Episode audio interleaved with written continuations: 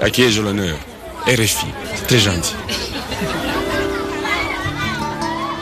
Les agents itinérants à, à l'hôpital de Tokombere, si le village accepte de changer, nous les accompagnons, mais il faut que le village s'engage.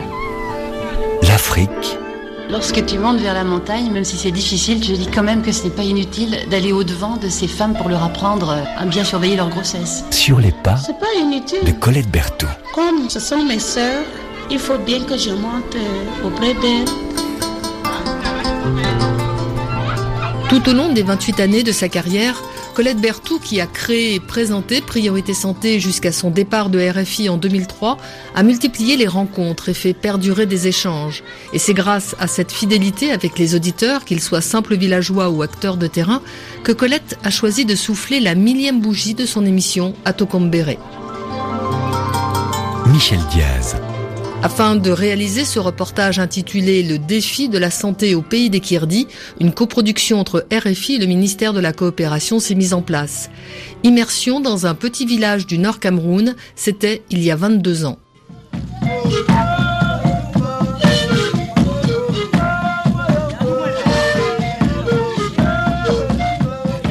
Tokombere, un bourg à l'extrême nord du Cameroun, à 50 km de Marois. La pluie n'en finit plus d'arriver en cette fin de juin 93. Le mille dans la plaine de Koudoumbar est encore bas et frêle. La terre est tellement assoiffée. Pourtant, dans les monts du massif d'Imargui Vandala, tout proche, par-delà le col de Girziga, les tiges de mille mesurent au moins un mètre déjà. Par endroits, sur les terrasses accrochées à la montagne, patiemment édifiées pierre par pierre par la main de l'homme, le mille encercle même les toits de paille blonde, pointus comme des bonnets de lutin. Hier tout de même, la pluie a bien commencé à tomber, juste après que le faiseur de pluie soit monté sur la montagne de Baba Simon pour y faire un sacrifice. Mais ça n'a pas duré. Il paraît qu'il fallait arrêter tout travail au champ, mais certains ont désobéi. C'est pour cela que la pluie a cessé. Alors maintenant, les grands arbres de l'hôpital bruissent dans le vent comme l'océan. L'eau vous vient à la bouche d'imaginer ces gros nuages là-haut prêts à crever sur nos têtes. Il fait soif.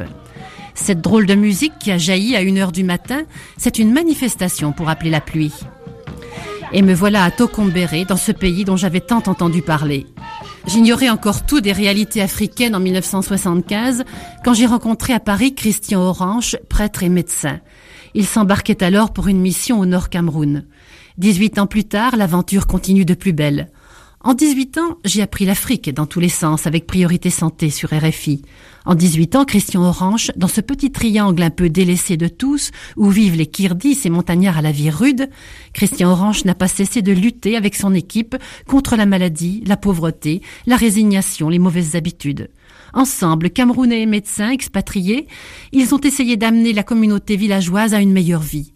Certes, on souffre ici, comme dans tous les hôpitaux, on y meurt aussi, mais celui qui vient là sait qu'on fera tout pour lui, que sa vie compte. Les petits bâtiments bas, entourés de lauriers en fleurs, offrent l'essentiel des spécialités, pédiatrie, maternité, nutrition, chirurgie, médecine interne, maladies infectieuses. Les 130 lits sont toujours occupés. La pharmacie est bien achalandée, l'hôpital et les médicaments sont calculés au plus juste prix pour les patients. Les échanges entre le personnel et les malades sont confiants. Souvent, on se connaît depuis longtemps car l'originalité du Centre de promotion de la santé de Tokombere, c'est ainsi qu'on l'appelle, c'est de communiquer souvent et profondément avec les quelques 70 000 habitants que compte l'arrondissement. Toute l'équipe sanitaire, sans exception, partage son temps entre l'hôpital et les villages. Chacun devient agent itinérant pour visiter les communautés, poser des questions sur leur vie, sur ce qu'elles attendent, ce qu'elles pourraient faire pour améliorer leur santé. Il faut souvent parcourir à pied les éboulis rocheux de la montagne quand le véhicule ne passe plus. Deux ou trois heures de grimper, c'est courant. Certains infirmiers comme Gornet Malatou étaient déjà là quand Christian Orange est arrivé en 1975. Mais où trouve-t-il le temps d'opérer, de visiter les villages, d'être président de parents d'élèves Soigner et faire de la prévention à domicile n'est-ce pas incompatible? Non, quand on s'organise, je crois que tout passe très bien. Par exemple, à Tokombere, je ne suis pas là pour opérer tous les jours. J'ai euh, trois jours d'opération par semaine. Les autres jours, j'ai des possibilités d'aller dans les villages. Ça demande de l'organisation, c'est tout. Et, et que disent les villageois quand ils voient venir à eux l'infirmier chirurgien? Ça, ils sont en confiance. Ça, ils m'accueillent très très bien. Déjà, je les ai vus à l'hôpital. Je les ai soignés. J'arrive encore au village avec une autre parole. Je leur dis, bon, vous avez eu telle maladie, c'est à cause de ça. Un exemple de maladie. Par exemple, euh, ils ont une bilharziose. Bon, ne vous baignez pas dans les mares sales en saison de pluie, ne marchez pas pieds nus, soignez-vous euh, tout de suite dès les premiers signes. Ça vous éviterait des blessures dans la vessie, par exemple. Ça vous éviterait aussi des séquelles euh, très graves euh, qui nécessiteraient des opérations plus tard. Alors ils vous croient forcément puisque vous êtes le chirurgien. Bon, ils m'ont vu à l'hôpital, ils m'ont vu au village. Ils croient de plus en plus, mais au début, c'est toujours difficile, quoi. Ces communautés villageoises, visitées chaque mois par les équipes d'agents itinérants, ont leurs responsables, formés par les infirmiers et les médecins.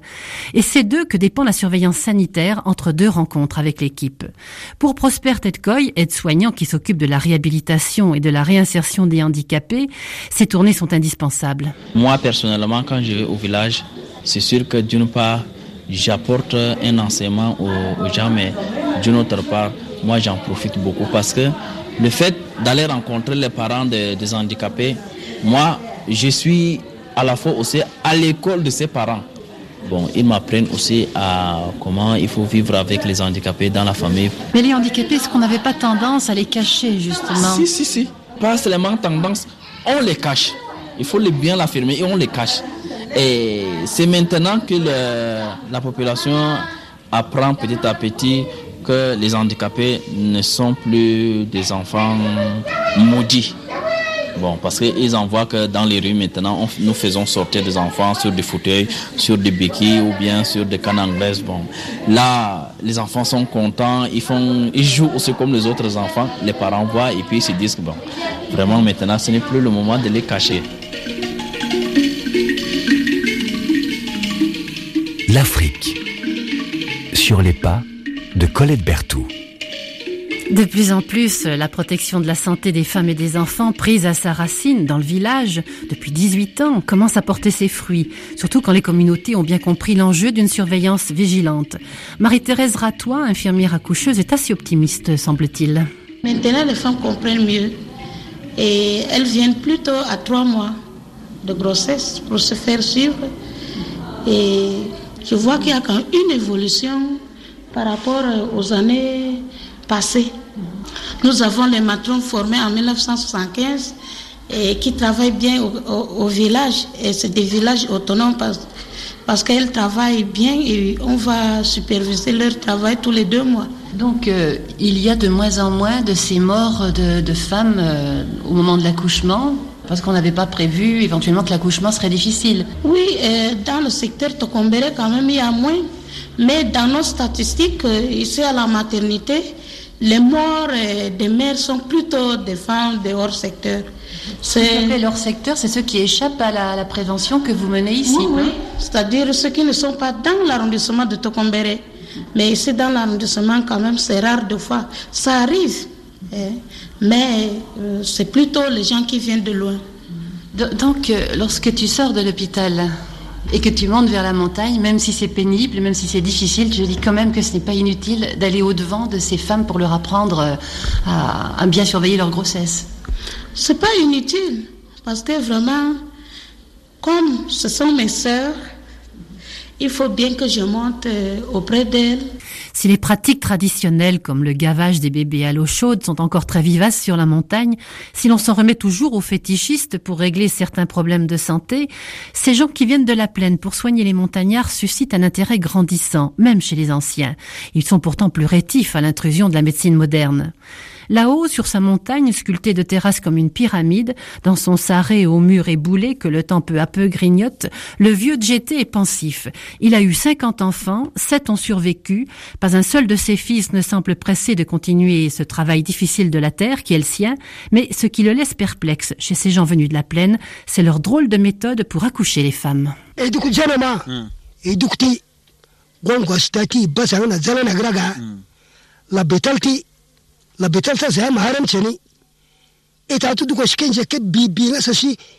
Ce qu'il a remarqué le plus important, c'est l'opération. Parce qu'avant, quand une femme est enceinte, elle n'arrive pas à coucher, on n'a pas moyen de tirer l'enfant. Alors que maintenant, on opère, on enlève l'enfant, on recoue, la maman vit et l'enfant vit. Il dit que ça, c'est ça qu'il ne va jamais oublier. Mais qu'on ne s'y trompe pas, le travail des agents itinérants exige patience et foi en l'avenir, car il faut parfois trois années de rencontres, de réunions, de palabres interminables pour amener une communauté villageoise à prendre ses responsabilités en matière de santé. Tata Yayuda, auxiliaire sanitaire et agent itinérant. Moi, je pense que nous, les agents itinérants à, l'hôpital de Tokombere, nous ne pouvons pas changer le village de nous-mêmes, mais si le village accepte de changer, nous les accompagnons pour les changer. Mais il faut que le village s'engage. Si le village n'essaie pas de chercher, n'appelle pas, ce village ne peut jamais changer. Mais même si nous partons de matin au soir en chantant sur la route, changez-vous, je pense qu'il ne changera pas tant qu'il n'a pas la foi à ce qu'il fait.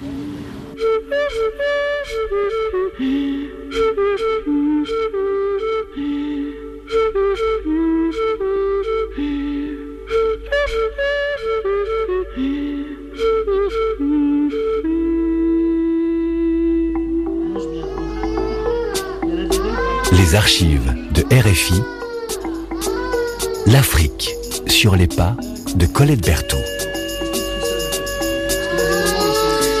Dans la cour de l'hôpital de Tokombéré, Jacqueline Adama, aide-soignante, responsable de la nutrition.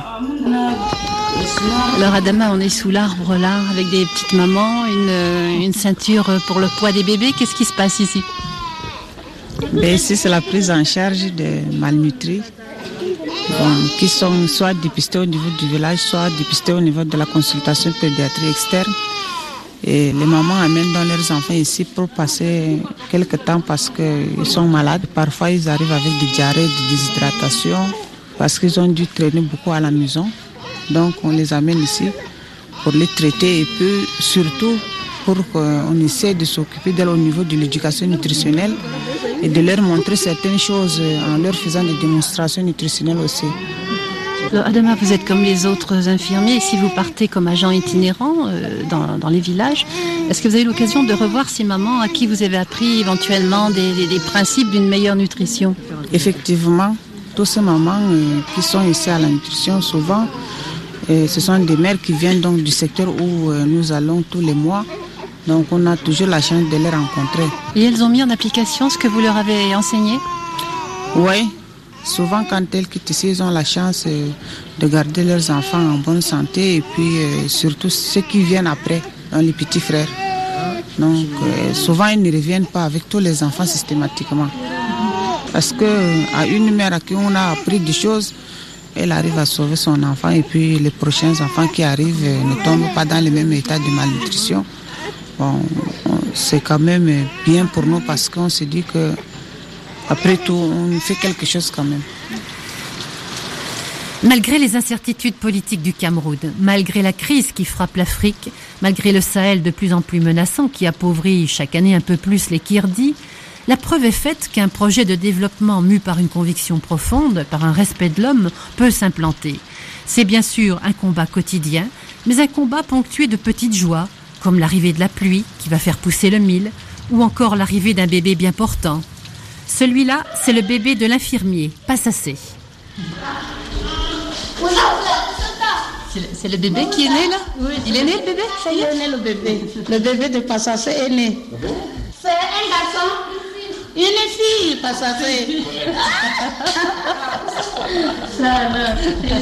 tu, es, tu es content?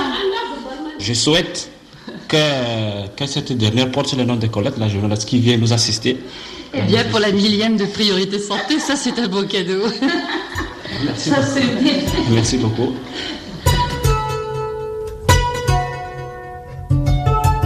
Aujourd'hui, la petite Colette a grandi, elle a 22 ans.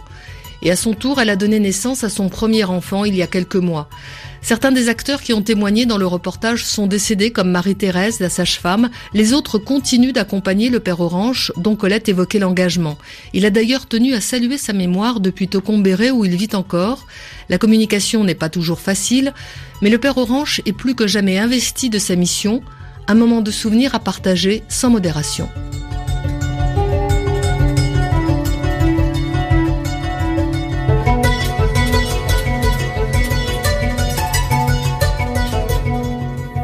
Bonjour euh, à vous toutes euh, là-bas à RFI. C'est le père Christian Orange qui prend la parole dans le cadre de l'hommage que nous voulons rendre à notre amie Colette Berthoud.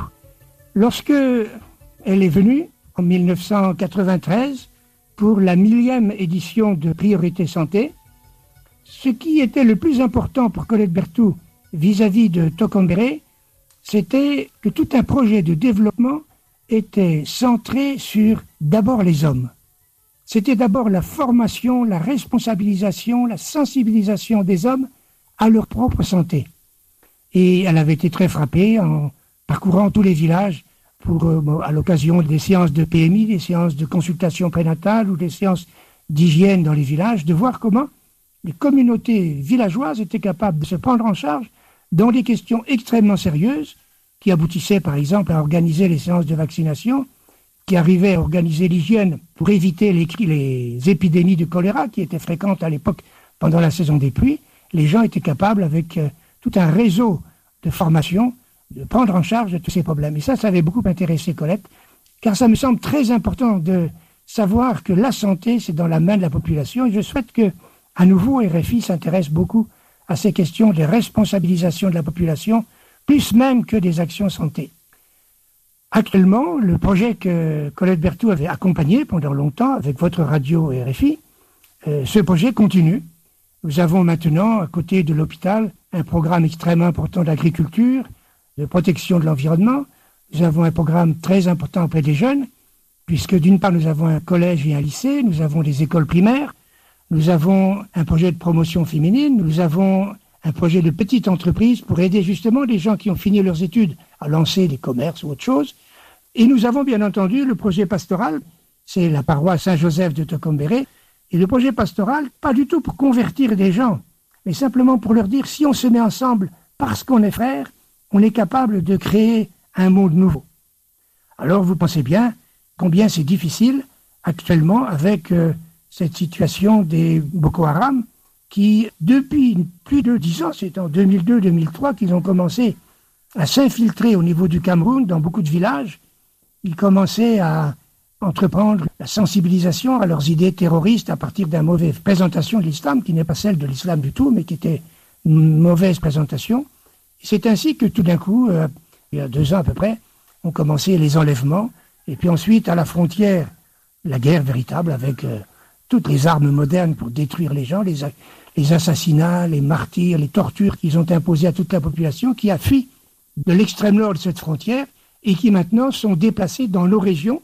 L'année dernière, la récolte n'a pas été bonne, et à ce moment-là, les greniers sont déjà vides, avec une population qui a doublé parce que nous avons des déplacés, et donc on a une crise alimentaire sérieuse, et on espère que la saison des pluies sera bonne pour nous permettre de rétablir une meilleure alimentation, même avec les gens qui nous ont rejoints actuellement. Et donc le projet a pris en charge toutes ces opérations-là, et je suis fier de pouvoir rappeler que Colette Berthoud avait été dès 1975, le début du projet, en 93, lorsque le projet était en pleine force, et que ce projet qu'elle avait connu et aimé continue. C'est pour ça que je suis heureux de participer à cet hommage, et je vous remercie.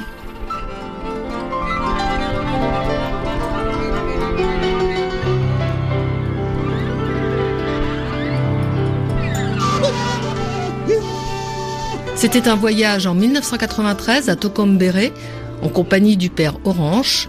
Vous pouvez réécouter ce reportage ainsi que d'autres archives dans leur intégralité sur www.rfi.fr. L'Afrique, sur les pas de Colette Berthoud, une série proposée par Véronique Barral, Vanessa Rovensky, Michel Diaz. Rendez-vous pour une dernière rencontre la semaine prochaine.